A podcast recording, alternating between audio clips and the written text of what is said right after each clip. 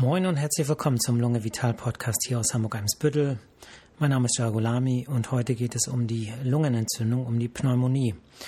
Dazu muss man sagen, dass wenn man als Ärztin oder Arzt äh, Lungenentzündung, Pneumonie sagt, dass man an die klassische äh, Pneumonie denkt, die durch äh, Bakterien verursacht wird.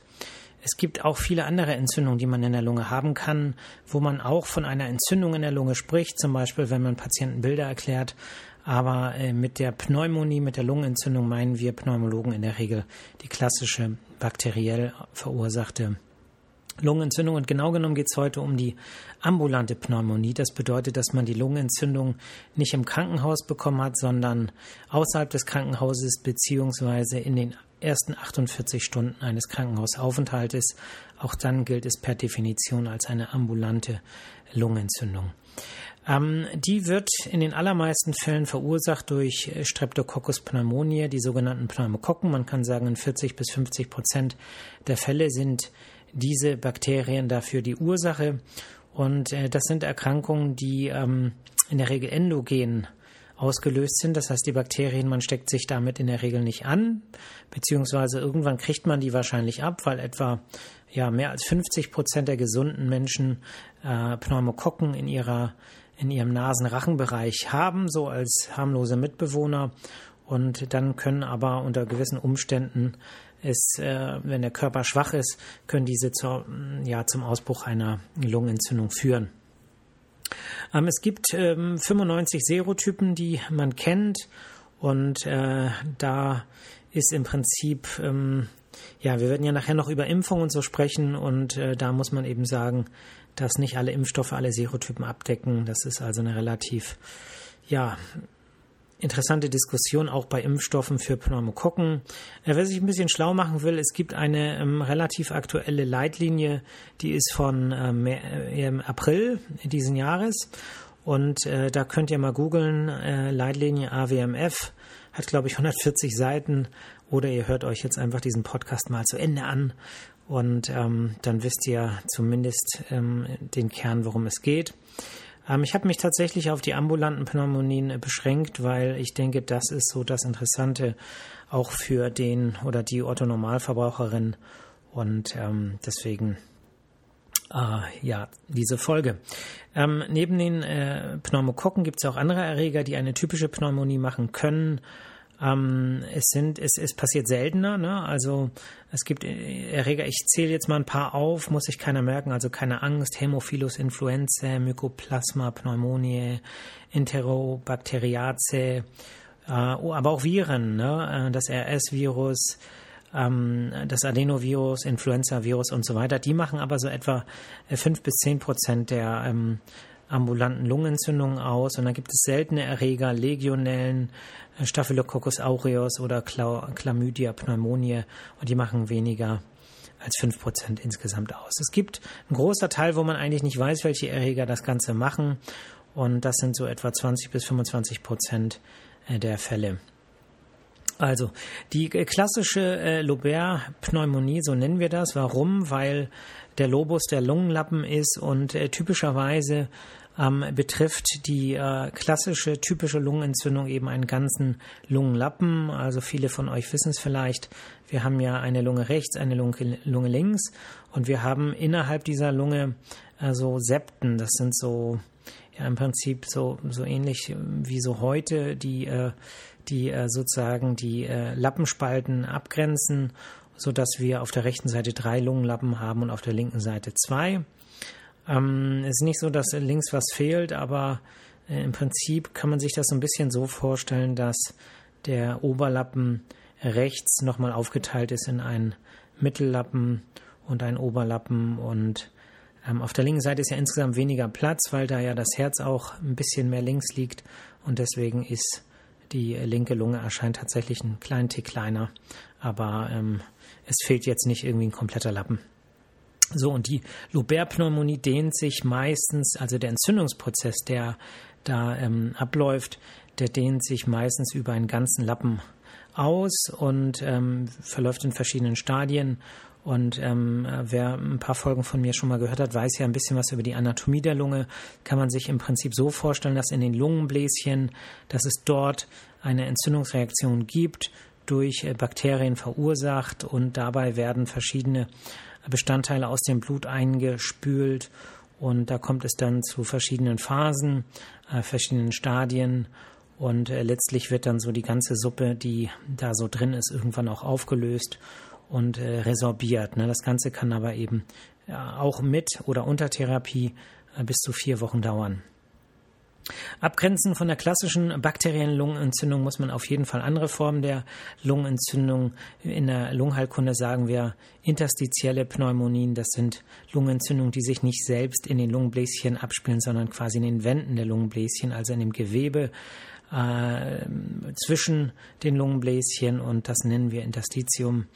Und äh, die haben häufig einen ganz anderen Hintergrund, sind immunologische Entzündungen primär nicht durch Krankheitserreger ausgelöst und die stehen auf einem anderen Blatt. Ähm, ja, wie, wie, wie, wie ist die Symptomatik einer ähm, typischen äh, Pneumonie? Äh, plötzlich, plötzlicher Beginn mit hohem Fieber, Schüttelfrost, ausgeprägtes Krankheitsgefühl, ähm, Husten, Atemnot, äh, zum Teil verbunden mit äh, einem ausgeprägten Herpes der Lippen. Äh, zum Teil können Schmerzen im Brustkorb auftreten, besonders dann, wenn das Rippenfell mitbeteiligt ist oder das Lungenfell äh, was ja auch innerviert wird. Und dann kann es eben auch äh, Schmerzen geben. Und wenn das jetzt das Rippenfell, also vom Lungenfell, überträgt sich dann die Entzündung aufs Rippenfell. Und äh, das kann dann eben auch im Bereich des Zwerchfells äh, Probleme machen. Und das spürt man dann zum Teil auch als äh, Bauchschmerzen, ne? im rechten Oberbauch bevorzugt. Ähm, ja, ein Auswurf. Ne? Der Husten ist in der Regel verbunden mit Auswurf. Das liegt einfach daran, dass ja äh, aus dem Blut äh, Zellen äh, eingeschleust werden, sozusagen in diese Lungenbläschen. Und ähm, das, äh, ne, das ist im Prinzip eine Entzündungsreaktion mit, ähm, mit Bildung von Sekret und zum Teil hustet man das eben ab, aber das dauert dann meistens ein paar, paar, Tage, bis das Ganze sich auch irgendwie verflüssigt und abgehustet werden kann. Insofern ist es eben häufig in den ersten Tagen auch ein trockener Husten. Aber es kann dann eben auch verfärbtes, rotbraunes äh, Sekret geben, was man dann abhustet. Ähm, was äh, kann man sozusagen, wie kann man das diagnostizieren? Jetzt von ärztlicher Seite natürlich mit dem Stethoskop. Man hört typische Geräusche, äh, wenn man das Stethoskop über solche äh, Bereiche äh, hält. Deswegen ist das Abhören der Lunge im Prinzip die Basisdiagnostik. Aber natürlich, wenn jemand Fieber hat und so, dann denkt man natürlich schon in diese Richtung einer möglichen Lungenentzündung. Und wichtig ist eben, dass man die ganze Lunge abhört, also mindestens über jedem Lungenlappen einmal draufhören. Gibt noch ein paar spezielle Techniken ähm, und äh, ja, dann äh, an ähm, Untersuchung natürlich Röntgenbild. Da gibt es bei der typischen Pneumonie eben einen ganz typischen Befund ne, mit einer relativ kompakten ja, Verschattung. Also das Röntgenbild wird hell. Jetzt äh, ist das ein bisschen verwirrend für die Laien, äh, dass wir von einer Verschattung sprechen, wenn es doch ähm, weiß wird. Aber ähm, die normale Lunge ist halt schwarz im Röntgenbild und deswegen ist eine Verschattung, ist, wenn es weiß wird und wenn es schwärzer wird, dann nennen wir das Auffällung, also ein bisschen paradox. Aber gewöhnt man sich dann irgendwann auch dran. Also, das kann man relativ typisch sehen, wenn es eine typische Pneumonie ist. Und äh, manchmal erschreckt man sich auch, weil man grundsätzlich denkt, hey, das könnte auch ein Tumor sein.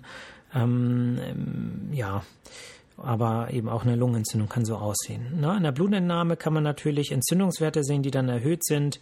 Ähm, das CRP, das ist so das klassische Entzündungsprotein, aber auch andere, wie das Procalcitonin, kann man häufig dann ähm, äh, messen und ähm, die weißen Blutkörperchen sind in der Regel auch erhöht. Es sei denn, es ist schon zu einer richtigen Blutvergiftung, zu einer Sepsis gekommen, dann sind die weißen Blutkörperchen eben häufig auch vermindert.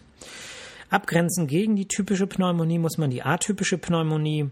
Ähm, da läuft es ein bisschen anders ab. Das sind dann andere Erreger. Also man kann sagen, die Pneumokokken machen fast immer eine äh, typische Pneumonie und sind es andere Erreger wie Chlamydien, Mykoplasmen, Legionellen oder Viren, dann ist der Verlauf häufig anders. Ähm, der Verlauf ist langsamer, ist nicht so plötzlich. Ähm, Patienten haben so ein bisschen diskretere Beschwerden, Kopfschmerzen, Muskelschmerzen, ähm, ähnlich wie bei einem grippalen Infekt, vielleicht leichtes Fieber, aber kein Schüttelfrost. Und ähm, eher so trockenen Reizhusten und gar kein Auswurf oder ganz wenig Auswurf. Und äh, auf Röntgenbildern sieht man dann eben auch häufig keine ähm, großen Auffälligkeiten, vielleicht so ein bisschen Entzündung, aber manchmal sieht man eben auf Bildern auch gar nichts. Ne? Ähm, es ist ja auch immer so die Frage, wie weit diagnostiziert man eine ähm, ähm, Erkrankung, also eine Pneumonie und wann macht man sozusagen eine Therapie. Ne? Da kommen wir gleich noch genau drauf, aber ich will an dieser Stelle schon mal darauf hinweisen, weil ähm, Patienten ja häufig ähm, sagen, dass sie eine Pneumonie hatten oder und wenn man dann äh, sozusagen äh, fragt, wie das denn genau gelaufen ist, ja, mir ging schlecht, habe schlecht Luft bekommen, hatte ein bisschen erhöhte Temperatur, dann habe ich ein Antibiotikum bekommen. Ne? Ähm, streng genommen heißt das noch nicht, dass es wirklich eine richtige Pneumonie war. Es könnte theoretisch auch eine ähm, eitrige Bronchitis gewesen sein. Es könnte eine, ähm, ja, klingt dann schon nach Entzündung, aber so die, die klassische Pneumonie, ähm, es könnte auch einfach eine, ähm, ja, eine Verschlechterung eines Asthmas sein im Rahmen eines Virusinfektes. Und äh, die klassische Pneumonie ist eigentlich auch an gewisse diagnostische Kriterien ähm, gebunden, aber so, ähm, dass, das, ne, da, selbst wenn Patienten sagen, ich habe da äh, Lungenentzündung gehabt, dann äh, wird das nicht immer von uns eins zu eins übernommen, sondern es wird eben auch geguckt, okay, eitriger Infekt, Antibiose und gegebenenfalls Pneumonie. Es sei denn, es gibt wirklich, und das können, kann man ja häufig gar nicht sagen als Patientin oder Patient, eindeutige Pneumoniekriterien. Gut, ähm, Stellen wir uns vor, wir haben jetzt eine Pneumonie, wir haben es im Röntgen gesehen, wir haben sozusagen auch äh, typische Laborwerte. Äh, wie geht es weiter? Behandelt man den Patienten im Krankenhaus oder äh, kann er ambulant ein Antibiotikum bekommen oder sie? Ähm, das hängt natürlich vom klinischen Gesamtbild ab. Und äh, da gibt es verschiedene Scores, aber letztlich ist es so ein Gesamtes, wo man natürlich als ähm, Medizinerin oder Mediziner äh, bestimmte Dinge beachtet, also der Allgemeinzustand, in welcher Verfassung ist jemand, ist jemand verwirrt, wie ist die Atemfrequenz. Die Atemfrequenz ist immer ein sehr guter Parameter dafür, wie schwer eine Lungenentzündung ist. Und äh, die normale Atemfrequenz, das sind ja so etwa äh, zwölf äh, Atemzüge pro Minute. Und wenn man dann so in einen Bereich kommt von über 20, dann ist es schon so ein bisschen ernster. Und wenn es über 30 ist, dann ist es im Prinzip äh, schon ein äh, Notfall und äh, ist dann auch ein überwachungspflichtiger Patient. Und ähm, ja, der Blutdruck spielt eine Rolle, der geht nämlich runter, wenn Patienten schwerer erkrankt sind, das muss man im Blick haben. Und natürlich, wenn Patienten älter als 65 Jahre sind, ist generell Vorsicht geboten. Und dann wird das eben alles quasi summiert und dann eben mit den Patienten und Angehörigen besprochen, wie ist das Setting zu Hause, ist jemand alleine, dann ist man eher ein bisschen großzügiger, die Patienten ins Krankenhaus zu schicken ist jemand gut ähm, sozusagen versorgt und äh, kann eben auch reagieren, falls es im Verlauf zu einer Verschlechterung kommt, kann man vielleicht auch mal ein bisschen mutiger sein und sagen, okay, wir probieren es mal zu Hause, wenn es aber dann nicht innerhalb von Stunden oder einem Tag besser wird, dann muss man eben doch ins Krankenhaus. Wie sieht die Therapie aus? Schonung, äh, ja, von ärztlicher Seite, weil man eben dann im Bett liegt, je nachdem, ob es andere Risikofaktoren gibt, eventuell eine ähm, ähm, schützende Blutverdünnung, ne, also eine Thromboseprophylaxe mit so einer kleinen Bauchspritze, äh, Sauerstoffgabe, wenn der Sauerstoffwert äh, erniedrigt ist, also wenn die Sauerstoffsättigung zum Beispiel unter 95 Prozent ist und äh, das wird dann natürlich auch durch eine Blutgasanalyse äh, kontrolliert. Da verlässt man sich jetzt nicht nur auf die Sättigung, ähm, weil die ja auch sozusagen also ähm, ausgeglichen sein kann durch eine Hyperventilation. Atemgymnastik zur Schleimlösung, ähm, Inhalation mit ähm, Natriumchloridlösung zum Beispiel oder mit schleimlösenden Medikamenten wie Ambroxol. Äh, das macht so richtig Sinn erst in späteren Stadien und nicht im äh, sozusagen Akutstadium, wenn es gerade losgeht, weil da ja erst diese ganze ähm, ja, diese ganze Suppe da reinläuft quasi und äh, bis das Ganze abschoppt, das dauert dann meistens ein bis zwei Wochen. Ähm, Antibiose, da kommen wir gleich drauf. Ähm, wichtig ist hier natürlich, ähm, dass man vorher äh, Proben nimmt, ne, dass man eben bei einer äh, akuten Pneumonie versucht, eine Sputumprobe zu gewinnen. Äh, Im Krankenhaus nimmt man Blut ab und legt sozusagen Blutkulturen an. Die sind häufig positiv, also 30 bis 50 Prozent der Fälle bei Pneumokokken etwa. Und ähm, es ist wichtig, dass man dann mit der Antibiose schnell beginnt. Ähm, und zwar innerhalb von äh, acht Stunden. Und äh, im Zweifel muss man dann einfach kalkuliert äh, behandeln. Das heißt, man äh, behandelt einfach und äh, zielt so auf die häufigsten Erreger, ne? zum Beispiel die, die ich gerade genannt habe. Welche Antibiotika will ich gleich noch sagen. Und äh, wenn es eine Blutvergiftung ist, dann muss man sogar innerhalb von der ersten Stunde schon eine ähm, antibiotische Therapie beginnen, weil es eben lebensgefährlich ist. Die Auswahl der Antibiotika richtet sich so ein bisschen danach, ob jemand Begleiterkrankungen hat ähm, und ob es eine schwere oder eine leichte Pneumonie ist. Und an erster Stelle stehen eigentlich immer so die äh, Penicilline, die äh, Aminopenicilline bei leichter Pneumonie ohne Begleiterkrankung. Das wäre sowas wie Amoxicillin. Ähm, und äh, wenn das nicht geht, weil jemand eine Penicillinallergie hat, zum Beispiel, kann man auch Makrolide nehmen, sowas wie Azithromycin oder Fluorchinolone der dritten oder vierten Generation wie Moxifloxacin. Ne? Das ist jetzt ein bisschen fachchinesisch, aber das ist die einzige Stelle. Danach wird es wieder entspannt.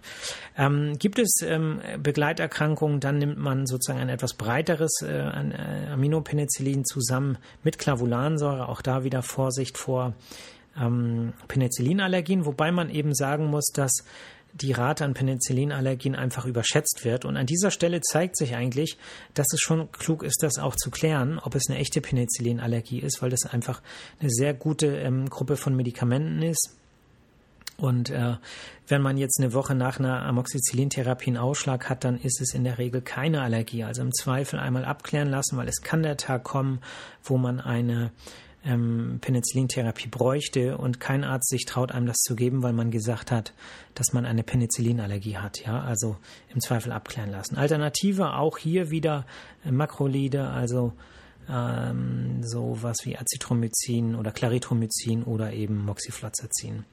Ist es ein mittelschwerer Verlauf, dann äh, empfiehlt es sich schon ähm, IV zu behandeln und ähm, ist ein schwerer Verlauf, dann muss man auf jeden Fall IV äh, behandeln, also intravenös. Und da werden dann auch verschiedene Antibiotika miteinander kombiniert. Das zähle ich jetzt nicht auf, sonst schalten, schalten hier gleich alle ab. Ähm, wichtig ist eben, dass man nicht nur ein Antibiotikum gibt, sondern auch guckt, was passiert dann, weil es im Prinzip innerhalb von Stunden, mindestens einem Tag, ähm, eine Veränderung geben muss. Ja, ähm, ansonsten muss man gerade, wenn man kalkuliert therapiert, also nicht genau einen Erregernachweis hatte, muss man das hinterfragen und im, im Zweifelsfall äh, nochmal ähm, das Antibiotikum wechseln.